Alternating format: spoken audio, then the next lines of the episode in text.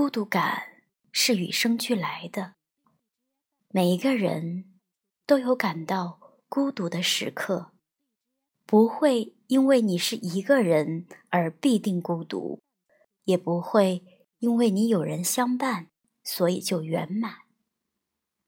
朋友你好，今天我要为你读的是诗人杨牧的作品《孤独》。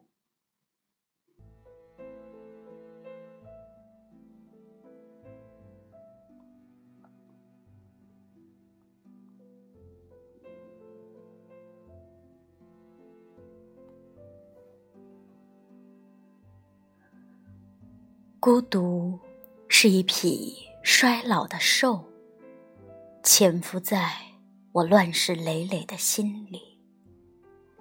背上有一种善变的花纹，那是我知道它族类的保护色。它眼神萧索，经常凝视愈远的行云，向往。天上的书卷和漂流，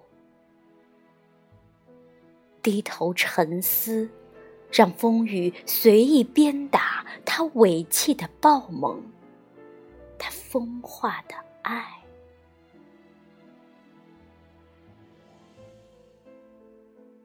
孤独是一匹衰老的兽，潜伏在。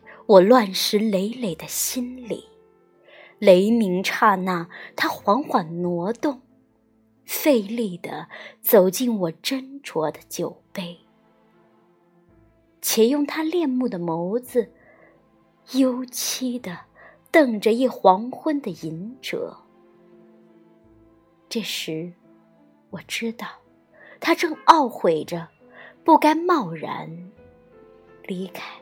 他所熟悉的世界，进入这冷酒之中。